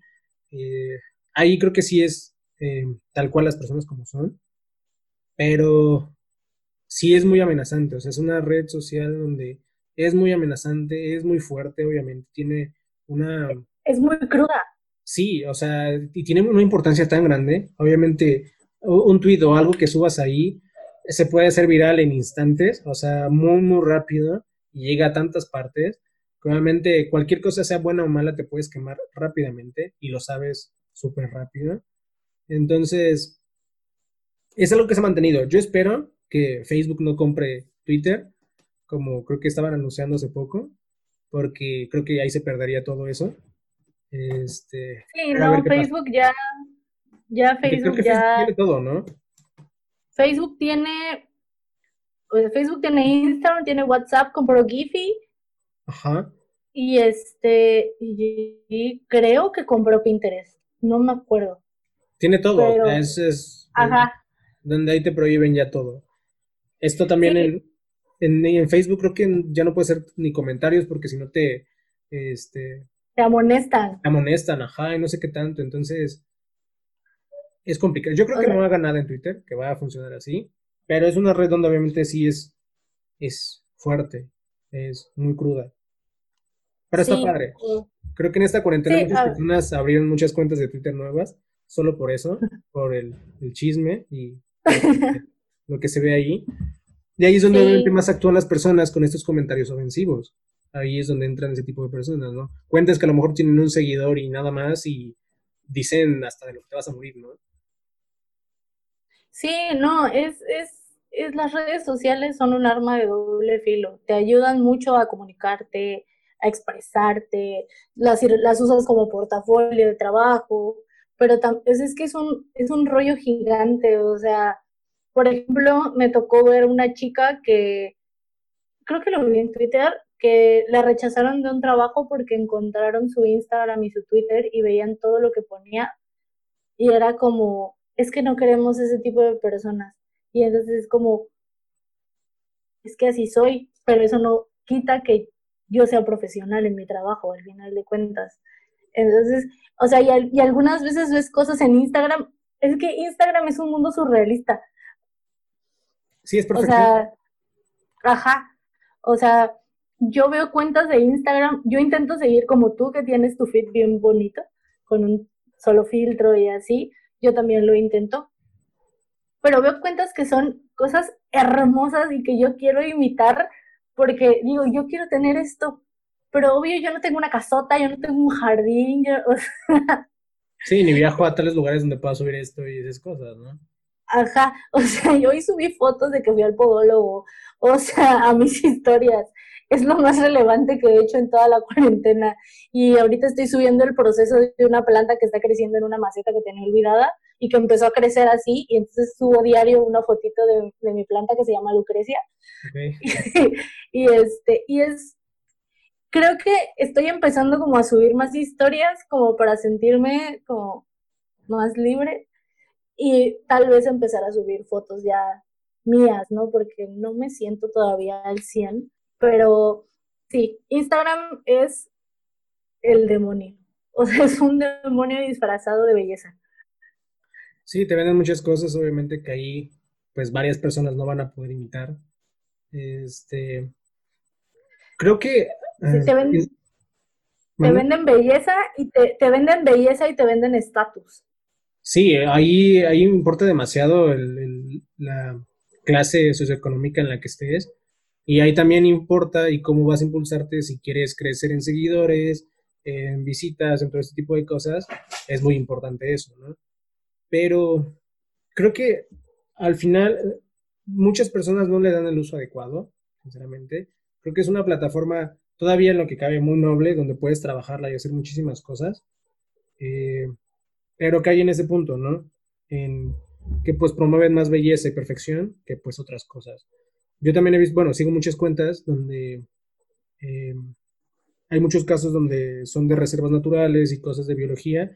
Son muy importantes, pero estas cuentas a lo mucho tienen mil, seguidores o menos, 300 seguidores, 400 seguidores. Son cosas muy importantes, con trabajos muy bien hechos, imágenes muy bonitas, fotos muy bonitas, que dejan mucho, que tienen un pie de foto muy bonito que explican todo lo que está pasando. Y no tienen esa difusión que tienen otras cuentas donde solo muestran una cara bonita, ¿sabes? O no sé, una foto bonita en la playa con, con una modelo, con un chavo, ¿no? Entonces ahí es donde cae también lo que quiere la sociedad o lo que busca la sociedad, ¿no? ¿Qué importancia le dan a las cosas? Sí, es que, por ejemplo, a nosotros nos llegan muchos clientes que a huevo quieren Instagram. Y, yo le, y quieren, por ejemplo, quieren subir lo mismo que postear en Facebook y, que, y lo quieren postear en Instagram. Y, yo les digo, a mí realmente no me gusta trabajar con Instagram en redes sociales porque pues la mayoría de nuestros clientes pues venden productos y servicios y todo y es un poquito, no es imposible y la gente que lleva Instagrams como tal, o sea, mis respetos porque lo hacen muy bien, a mí no me gusta porque soy una persona que tiene muchos issues, entonces, este, que no lo debo yo de externar hacia mis clientes, pero sí les digo, Instagram es para jóvenes. Sí hay señoras, obvio, sí hay, sí hay gente más grande que usa Instagram, pero también lo usan para esto, para el lifestyle, para hacerse una idea. Entonces, a los clientes que sí quieren Instagram y se los llevamos, les digo, hay que hacer algo completamente diferente porque eh, la gente no te va a comprar, no sé, una hamburguesa si subes una foto con un chorro de texto y no sé, o sea, vendiendo, vendiendo, o sea, no puede, así no puedes llegar a Instagram a vender. Tienes que tienes que vender la experiencia, tienes que vender que tu plato se va a ver bonito. O sea, tienes que adaptarte a este cae, de belleza. Ajá, y si te cae una venta por Instagram, qué chido. A mí me gusta mucho hacer publicidad para Facebook porque la verdad es un terreno más fácil. Este, pero sí me ha tocado, por ejemplo, había una marca de ropa que es ropa mexicana, que eh, la chica es diseñadora y tiene sus talleres en Yucatán, en Chiapas y así, pero la persona que la llevaba redes antes subía fotos como con mucho, o sea, mucho México, ¿sabes? O sea, México está en la ropa, pero como que le ponían más y entonces la ropa pues como que se abarataba por ese diseño. Entonces, cuando la gente preguntaba, pues, no, ¿cuánto cuesta esta falda? Pues te dicen, ¿no? Cuatro mil varos, pero que es una falda que está bordada 100% a mano con un diseño, ay, no quiero decir qué diseño porque mis raíces mexicanas me van a matar. Bueno, pero era un diseño muy precioso de Yucatán. O sea, pero era una falda, no sé, de la cintura a dos dedos a la rodilla. O sea, era una falda gigante, bordada toda a mano. Obviamente va a costar caro. Sí, sí. Y entonces la gente veía ese tipo de diseños, preguntaba el precio y ahí cortaba, o sea, ya no compraba. ¿Por qué? Porque no les estás vendiendo un producto que a la vista se ve barato. No les estás vendiendo esa experiencia de, ay, mira, esta chica de, no sé, pongámoslo, situémonos en la Ciudad de México, de las Lomas, la trae en un brunch, por ejemplo, y ahí dices, ok, es una falda cara, yo la quiero. Eso vi también hace poco, eh, no, me acuerdo una marca en, Europa, donde ropa, este, mexicana obviamente, tal cual, hecha aquí a mano y todo eso, la vendían allá, la vendían allá, pero la vendían como colaboración, ¿no? Con precios súper altos, así, súper altos, y la gente la compraba. Pero, ok, la modelo que tenían era una modelo alta, como de un 80, güera, este, de ojos azules, y en un yate. Entonces, obviamente las personas los van a comprar, ¿no? Sea lo que sea, aunque sea, hablamos de prendas mexicanas, pero si ven una modelo de un 80, güera, de ojos azules, en un yate y con una copa de champaña, entonces, ¿qué van a decir? Obviamente es caro, lo quiero, ¿no? Eh, si ella se le ve así, yo también lo quiero, lo necesito. Y por desgracia estamos contribuyendo a que esa idea del estándar de belleza siga. Sí, Pero pues es, Ajá, caes en lo mismo, o sea, porque al final yo por mi trabajo me tengo que adaptar a lo que está en tendencia, aunque yo no quiera, o, yo mis valores digan, esto no soy yo, pero pues al final es el trabajo y el producto de otra persona. Entonces, o sea, yo por ejemplo con esta marca sí les decía, no, y si buscamos una modelo como más morenita, este, como más normal, pero que tal vez, o sea, una chica tal vez de la socialité, pero que tuviera otro tipo de físico para que no fuera la, la típica niña blanquita de ojo verde, ¿no? Este, y hasta ahorita no se ha concretado, pero es que se nos cruzó el COVID, pero sí esperamos tener un poquito más de variedad con esta marca porque la verdad eh, sí nos gusta como hacer ese cambio, ¿no? sobre todo por lo que yo misma predico y quiero hacer el cambio, mm, tal vez no voy a plantear mis ideas al 100%, pero ayudar a que no se siga propagando estos estándares tan marcados que ya tenemos como sociedad. Sí, también el, cambio que estás haciendo contigo misma y después llevarlo a tu trabajo eh, eh, sería una chamba muy importante porque pues en sí tu trabajo consiste en eso, ¿no? En darle a las personas o venderle a las personas un producto eh, que sea reflejado en redes sociales. Ah, yo he visto muchos artistas mexicanos, obviamente, que están tratando de hacer eso, que están tratando de cambiar ese estereotipo de belleza, mostrando a, personas eh, como más del promedio de que pues está en México, ¿no? No el típico niño güerito ni la típica niña güerita, que obviamente suena despectivo, pero es lo que vende.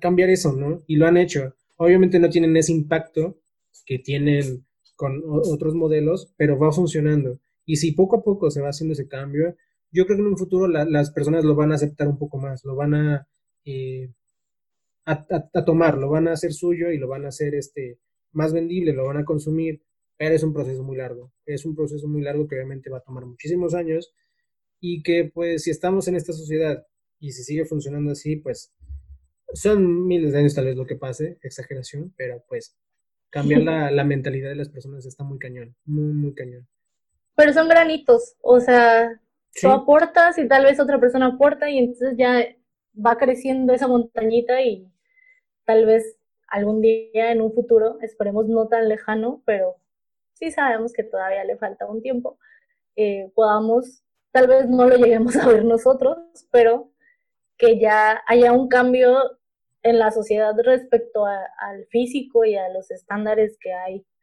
en, en México más que nada, o sea, en el mundo estaría padrísimo, pero hablando de México, ay, sí nos faltan años de progreso, amigo. Este desarrollo económico, eh, desarrollo económico, social y cultural que obviamente ha tenido México, eh, ha pasado por muchas, muchas crisis y muchos problemas. Y la situación, obviamente, de este nivel de, separación, de ser eh, clasista y ser este, con discriminación y este tipo de cosas, está muy marcado en nuestro país. Y si seguimos nosotros, como decimos, consumiendo este tipo de contenido que es de perfección, pues seguimos creciendo esas cosas. Eh, nosotros como, como mexicanos creo que debemos aceptar realmente lo, lo que somos, o sea, las personas que realmente somos, y no tratar o querer aparentar eso, el, el, estándar de belleza o lo que vende, de, que vemos en Instagram o en las redes sociales portadas de revista o en películas, porque te siguen vendiendo eso, tú lo compras, se hace más grande, tú sigues pensando que estás mal, que eres feo, todas esas cuestiones. Entonces sigues creyendo esas, creciendo esas inseguridades. Y creo que México tiene mucho que aportar, o sea, nuestras raíces son importantes y mostrarnos tal cual como somos, o sea, con estos rasgos que tenemos, que son muy marcados, es, es lo importante. O sea, creo que al final somos eh, un país donde tiene buenos estándares, por decirlo, ya marcándolo como belleza, que muchas personas son bonitas no por ser güeras, entonces es lo que la, la mayoría de personas no ve. El, el, color de piel creo que es lo más importante, ¿no? El tono de piel. Sí. o sea, por ejemplo, ¿tú cómo estás? O sea, ahorita, si fueras, por ejemplo, güera, de ojos azules, ¿te importaría tanto tu peso? No, porque no sé si te has fijado que a las chicas que son eh, como con cuerpo diverso, vamos a, creo que es la palabra, ni siquiera es verdad, es cuerpo diverso, este, y ojos de, de, color verde, azul, porque es como el estándar, ¿no? Este, las tratan, no las tratan igual, sí les hacen este, el body shaming, pero sí te aplican el, mm, si bajaras un poquito de peso, estarías perfecta, pero ya ella está catalogada como belleza, pero que le falta un poquito, ¿sabes? Ella es bonita, ¿no? O sea, ya, ya es bonita. O sea, ya eres bonita, ya la hiciste. O sea, a mí una vez en la prepa igual un, amigo me, dijo, es que Grecia, si tú bajaras de peso, te, te verías súper bien. Y yo, ah, porque por ejemplo hay, había mucha gente en ese entonces que me decía que yo, aparte de con sobrepeso, que era fea. Entonces era como, ¿por qué me dices esto? Ahora me la voy a creer que soy bonita y tal vez no soy bonita y aparte tengo sobrepeso. Entonces, es este, es, es horrible. Pero sí, yo creo que sí me consideraría bonita. O sea, por todo lo que traigo arrastrando, si yo fuera blanca y de ojo verde, con eso me bastaría. o sea. O sea, con eso ya. Ajá. O sea, porque sí sería. Ya estaría dentro. Aunque me faltara un poquito, ya estaría dentro. Es lo que te digo, ¿eh? esa, esa importancia que le damos al, tono de piel es muy, muy este, marcada en México, lo tenemos. Obviamente siempre pensamos, y eso sí es, es verdad, que una persona que es güerita y es de ojos azules, deja tú sea gordo, flaco, lo que tú quieras, pero ya teniendo un tono de piel claro, una tez clara con ojos azules, ojos de color, aspiras a más y siempre tienes las puertas eh, abiertas de varios lugares. Obviamente estas cosas eh, de trabajos, de, niveles donde crezcas en el trabajo, si eres así, ya la hiciste, o sea, ya la armaste con eso. No importa, te digo, si estás gordo, ¿no? Ya la armaste con eso. Eh, yo sí he tenido como muchas experiencias, no conmigo, pero con amigos, de que son muy buenos en su trabajo, pero son muy morenitos, o sea, son muy morenitos y tienen rasgos eh, muy mexicanos, rasgos muy, mexicanos, eh, y les han, les han negado el trabajo en todas partes. Tenía un amigo que era, era muy bueno trabajando ahí en Playa del Carmen, este, se había titulado en negocios y todo esto, y pues había sido gerente en varios lugares, ¿no? Lo conocía ya y presentó para una entrevista de trabajo en un, en un restaurante pues muy famoso de allí, en la Quinta Avenida. Entonces fue a la entrevista y todo eso, pasó normal el examen, pero al final pasó por el filtro del dueño, que el dueño era, el dueño era un argentino, eh, güero, de ojos azules, alto como de un 80, entonces le dijo, oye, cumples con todo, pero pues, este, no lo sé, tu, apariencia, y le empezó a hacer muchos este, comentarios despectivos, entonces, o sea, mi amigo no lo soportó y se fue, o sea, sin decir nada de eso. Creo que presentó una denuncia ya, que pues no, nunca le resolvieron, pero esa apariencia sí es muy importante, ¿no? Bueno, ese tono de piel es muy importante y está muy marcado en México. Eh, el aspirar a tener un buen trabajo o el aspirar a eh, una buena educación es este, complicado si eres de tez morena. O sea, no es imposible, porque no, pero es complicado. Es, es horrible. O sea, y no, o sea, imagínate ahora el juntar todos esos estándares físicos más complementarlo con tu apariencia de cómo te vistes va por lo mismo que mencionábamos antes, que es por las inseguridades que tiene uno mismo. O sea, ese tipo de personas va a atacar de esa manera porque se siente inseguro de esa forma, ¿no? O sea, ver reflejado en otras personas lo que ellos tienen o, lo que ellos cargan. Entonces, eso es lo que hay que como pensar y saber obviamente en trabajar con uno mismo ese tipo de cosas, ¿no? Porque siempre reflejas tus problemas con los demás. Siempre, si tú dices, no sé, ya fuera de hablando del tipo de, de condición física de las personas, no sé, esa persona es tonta o, esa persona, este, eh, no sé, no trabaja bien X cosa, fuera del otro contexto, es porque tú te ves reflejado así y piensas que las demás personas son así. Entonces, creer como tú lo, que, lo que tú dices, no creer que las personas están, con, bueno, un, un, tono de piel igual que nosotros y este tipo de cosas, van a estar como, ok, somos, este, estamos en lo mismo, lo que tú quieras y eso, no te voy a tratar de esa manera como te podrían tratar los demás. Pero son los primeros en afectarte siempre, o sea, a veces sí son los primeros en, en hacerte ese tipo de comentarios y en hacer ese tipo de cosas, ¿no? ¿Qué es lo que pasaste? Sí, o sea, o sea, y, y, como dices, ¿no? Viene generacional y no solo es como con el físico, o sea, va más allá de, de, un chorro, chorro de cosas que, o sea, podríamos seguir esta plática horas, o sea, no, esto es, esto es un, un hilo completamente muy, muy largo. Donde, Demasiado. Donde ah, implican muchísimas cosas. Obviamente podemos hablar de todo. Empezamos hablando con, con los estándares de belleza, autoestima y todo este tipo de cosas. Pero va más allá de eso. Va más allá de eso. Ahorita tiene un nombre, ¿no? Pero antes era tal cual, no sé. Eh, no sé cómo se le decía antes, o sea, porque no había un nombre, o sea ni era bullying, o sea, porque no existía la palabra de bullying, eran sí, era... comentarios, o sea, pero aún así afectaban mucho. Sí, o sea, total.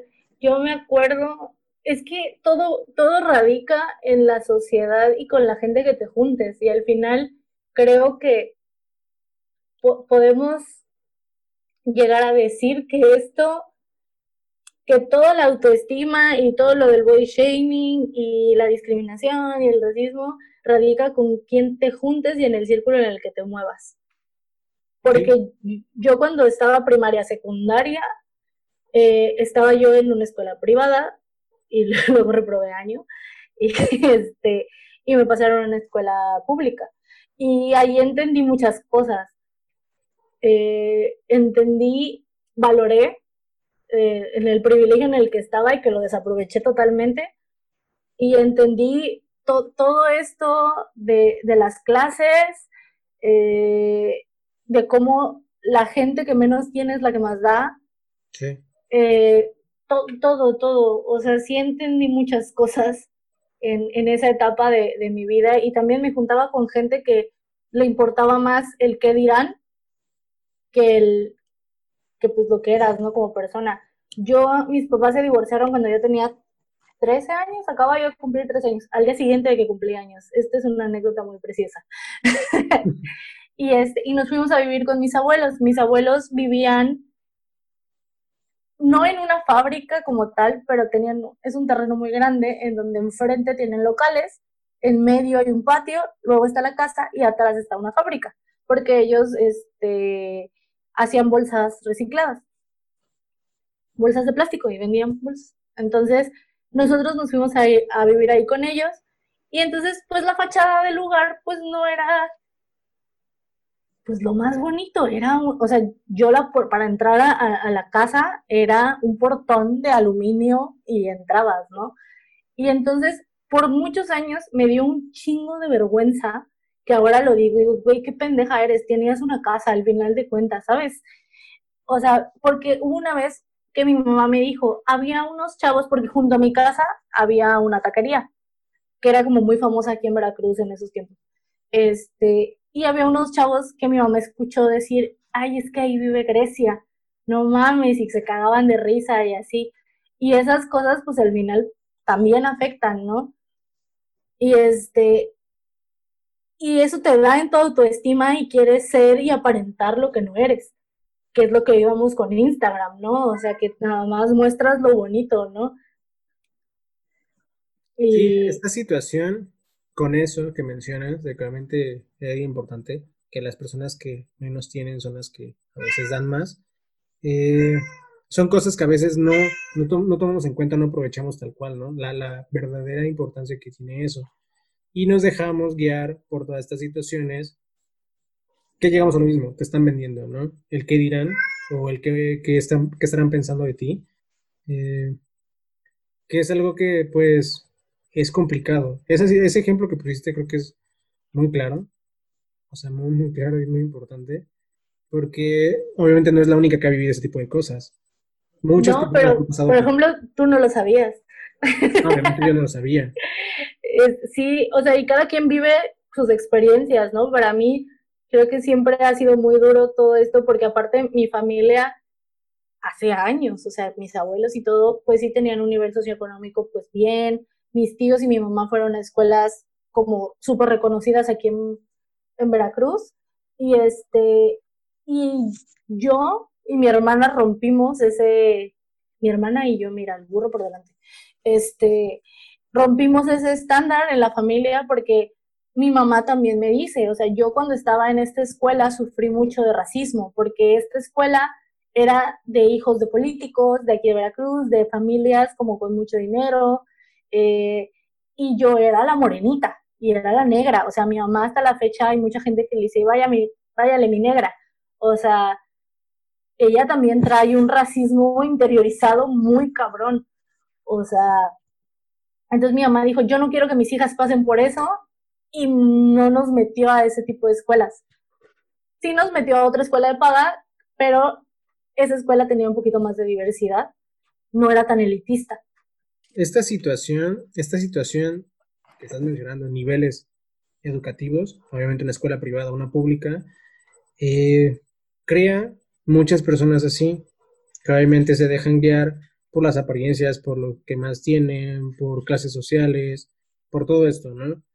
Eh, son muy pocas escuelas, yo trabajo en una escuela obviamente eh, privada que te había contado, y en esa escuela se ven muy, muy marcadas estas, este, estas cosas.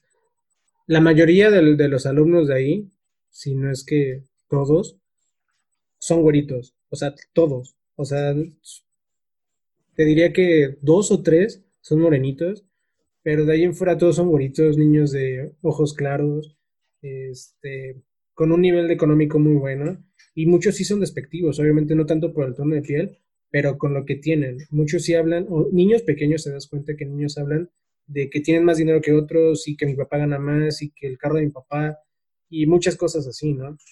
Yo trato de evitar esos comentarios y he, tenido muchas pláticas con ellos acerca de esto.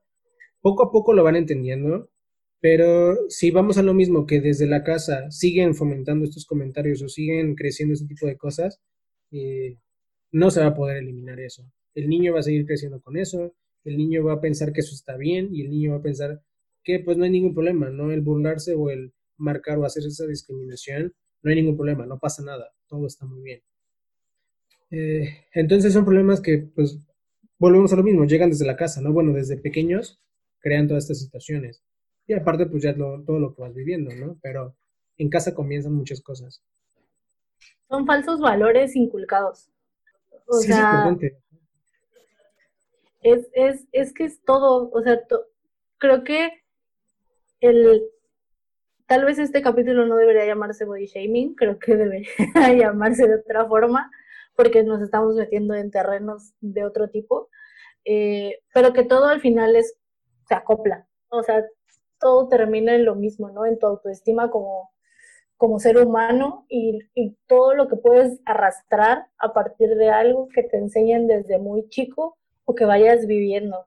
Eh, o sea, es que yo podría seguirte contando mil historias de, de, cosas que me han pasado. O sea, eh, es, es, una, es un mundo.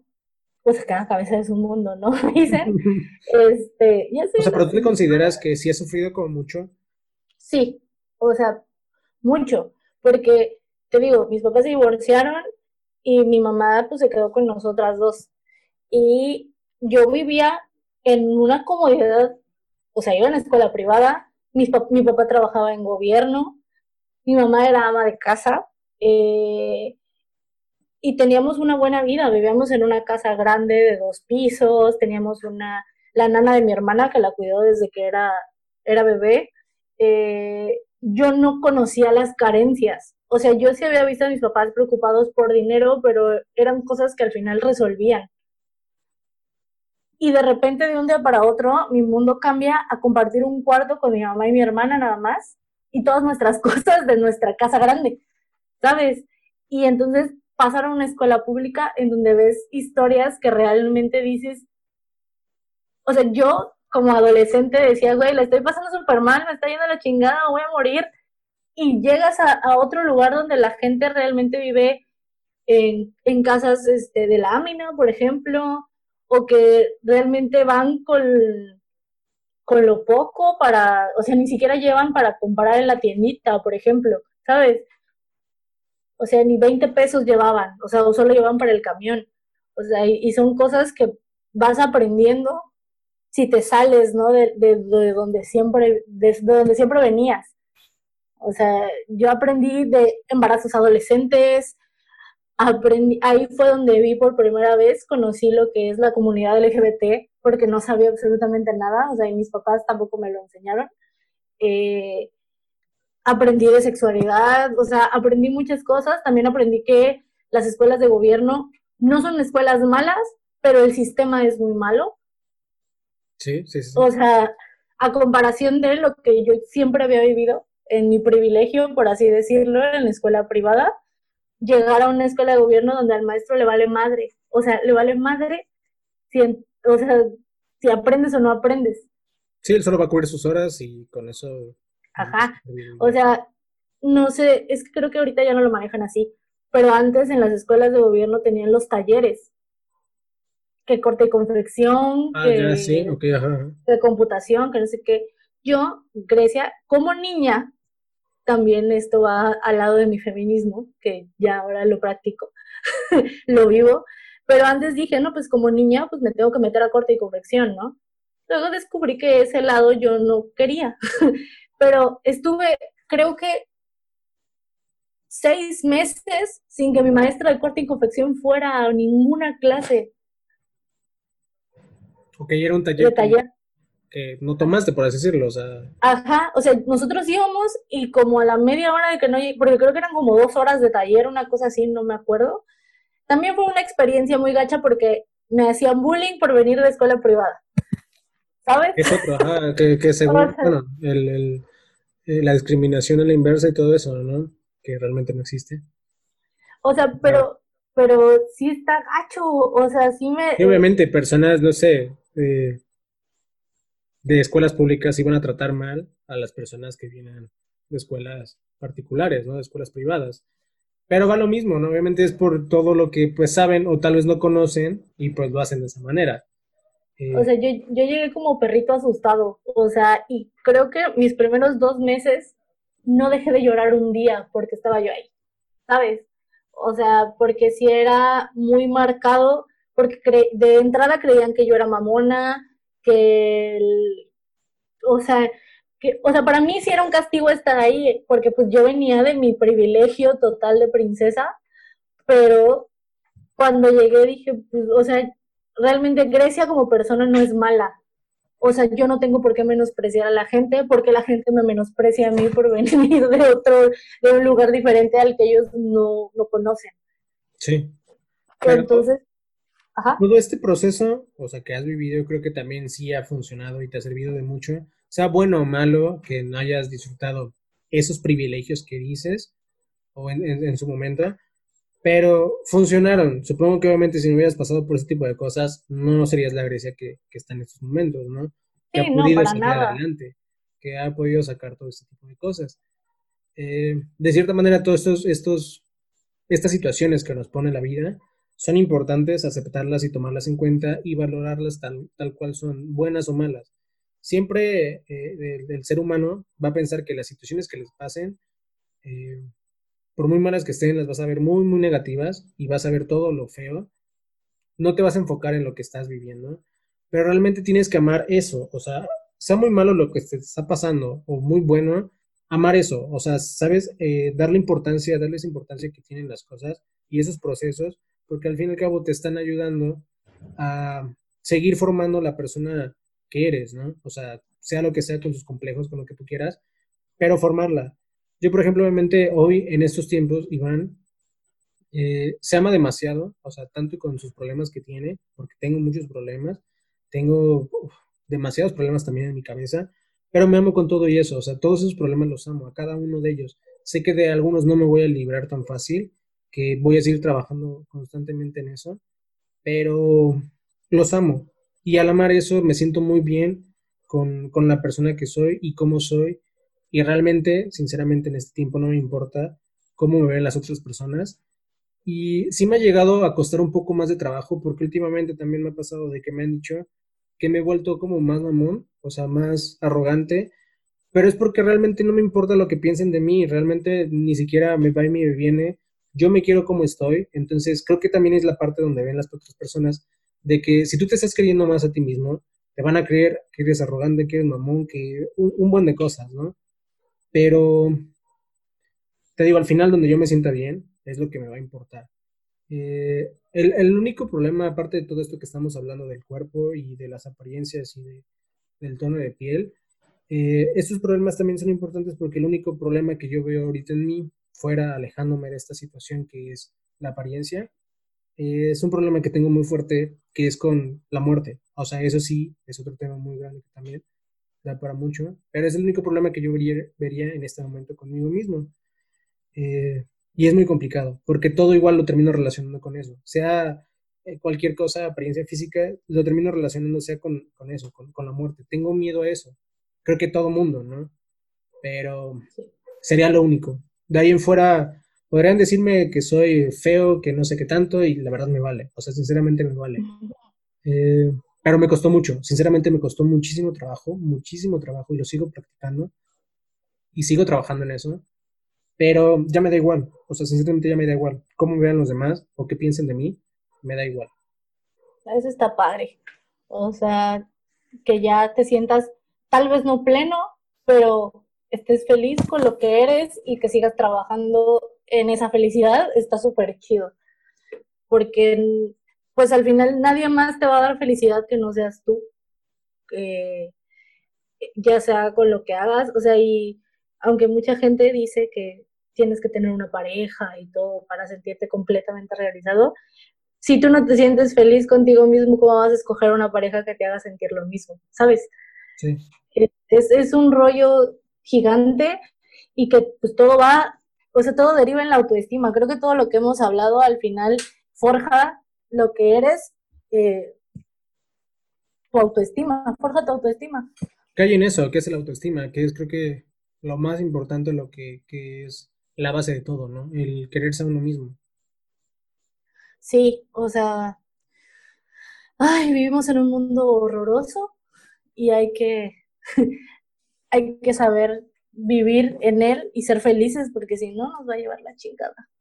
Sí, afrontar las cosas como vienen, afrontar las cosas y superarlas. Obviamente esta situación que hemos estado viviendo con la cuarentena es más difícil. Es horrible. Porque sí te despierta muchos fantasmas que tienes ahí, la cabeza empieza a trabajar más cosas, ideas que tal vez ya habías olvidado renacen y piensas y piensas y piensas y piensas más. Pero creo que es un buen trabajo, creo que a muchos, o sea, les va a funcionar esto, supongo que a nosotros nos está funcionando de alguna manera y estamos trabajando con ello, ¿no? Es una, es una, es un proceso que estamos trabajando más eh, con nosotros mismos en un espacio cerrado, tanto tiempo, tal vez con, con, pareja o con familia, lo que tú quieras, pero es un proceso que en un futuro nos va a ayudar. Si todo vuelve a la normalidad que, que esperemos, saldremos a la calle con, con otra cara, con otra, otra forma tal vez de ver las cosas. Eso creo que es lo importante tal vez. Sí, eh, es lo que estaba yo pensando hace poquito, que no sé si es la palabra, pero nos hemos vuelto más intolerantes a, a las cosas, y no para mal, sino como para bien. O sea, el decir, yo ya no voy a tolerar esta situación más ya no quiero tolerar a este tipo de gente, no me hace bien en mi vida, yo ya no quiero eh, seguir lidiando con esto porque no mames, o sea, lidié conmigo misma más de tres meses encerrada, o sea, como que ya estamos forjándonos ese carácter de cortar las cosas y darle vuelta a la página totalmente. Como que ya Eso no es lo más importante. Ajá, ya no estamos uh, como para desperdiciar más tiempo del que, o sea, no digo que lo hayamos desperdiciado totalmente, pero eh, pues estuvimos encerrados, ¿no? Mucho tiempo. O sea, nos detuvimos al final de cuentas en algunos aspectos de nuestras vidas como para seguir tolerando situaciones o personas que no nos están aportando nada bueno. Deja todo también las personas, o sea, nosotros mismos, o sea, alejar esas cosas que no nos están eh, gustando, o sea, que vemos en nosotros mismos que no nos están dejando nada bueno. Eso también creo que es lo importante. Eh, yo en esta cuarentena creo que sí he aprendido mucho, o sea, ya no volvería a, afuera a, mi normalidad con el Iván de hace poco. O sea, no, no te digo que estaba mal lo que hacía, pero hay muchas cosas que cambié en esta, en esta cuarentena. Creo que muchos lo están haciendo. Espero que muchos les sea para bien eh, que haya pasado esto. Pero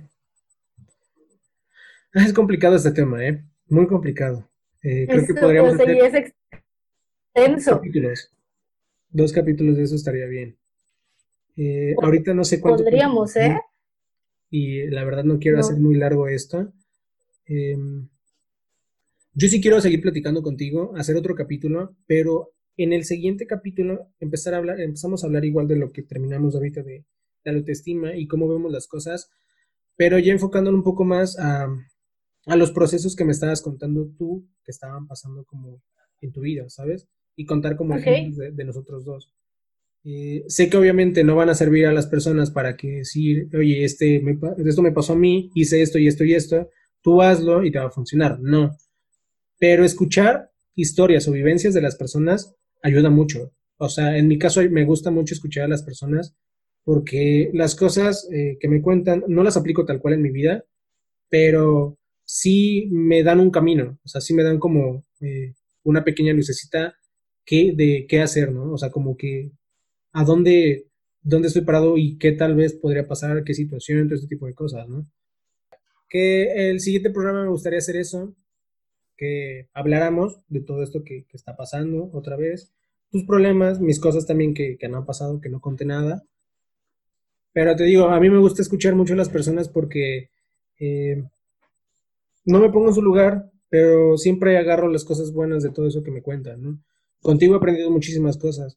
O sea, esta cuarentena que ya estaba comentando, que hemos hablado mucho, a mí me ha servido bastante. O sea, la amistad que tenemos, eh, que últimamente ha sido por mensajes, y es otra cosa que es muy importante, la, situación de, esta, de estas cosas en redes sociales que no hablamos, la comunicación con, las amistades.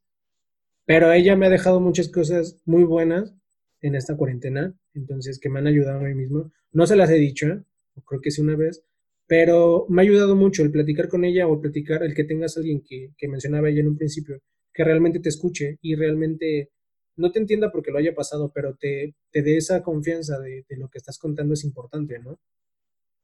Está padre, ¿no? Saber como las experiencias de cada persona para poder completar tu ciclo, ¿no? Y, y, y lo que tú traes adentro y pues tal vez recibir algún consejo o darlo está súper padre. Sí, eso es importante. Entonces, el segundo capítulo creo que sería de eso. No sabemos todavía cuándo será el siguiente capítulo porque, pues obviamente ella tiene mucho trabajo.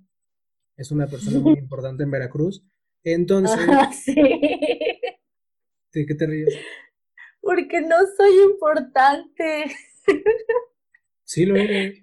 Soy importante para ti pero no en Veracruz. Pero no es necesario que lo, que lo, escuchen personas, es, es, importante ella, hace muy bien trabajo, su trabajo me gusta mucho, igual les voy a dejar todas las redes sociales de ella, eh, de, de, su marca, de todo lo que hace, para que lo chequen, este, tiene cosas muy interesantes. El trabajo que hace, a mí me encanta, o sea, me gusta muchísimo y soy muy quisquilloso para la perfección y esas cosas, entonces sí es relevante que yo lo diga. Em, dejo todas sus redes sociales aquí. Este, me gustaría más preguntarle todo lo que está haciendo ahorita, pero lo dejamos para el siguiente capítulo, porque tiene ideas muy padres que, está haciendo ahorita y tiene unos proyectos muy padres que también los va a hacer. Creo que también se va a unir a esto del podcast. Entonces, les comento, entonces, el programa de hoy me pareció muy interesante. Eh, hablamos demasiado y yo sabía que íbamos a platicar demasiado, que 20 minutos no iban a ser suficientes para todo esto y sabemos que no lo es. Necesitamos otro programa, lo vamos a hacer. Eh, este tema es complicado. Tratamos de sacar lo mejor o las ideas que, que pudimos hacer nosotros o las experiencias que hemos tenido.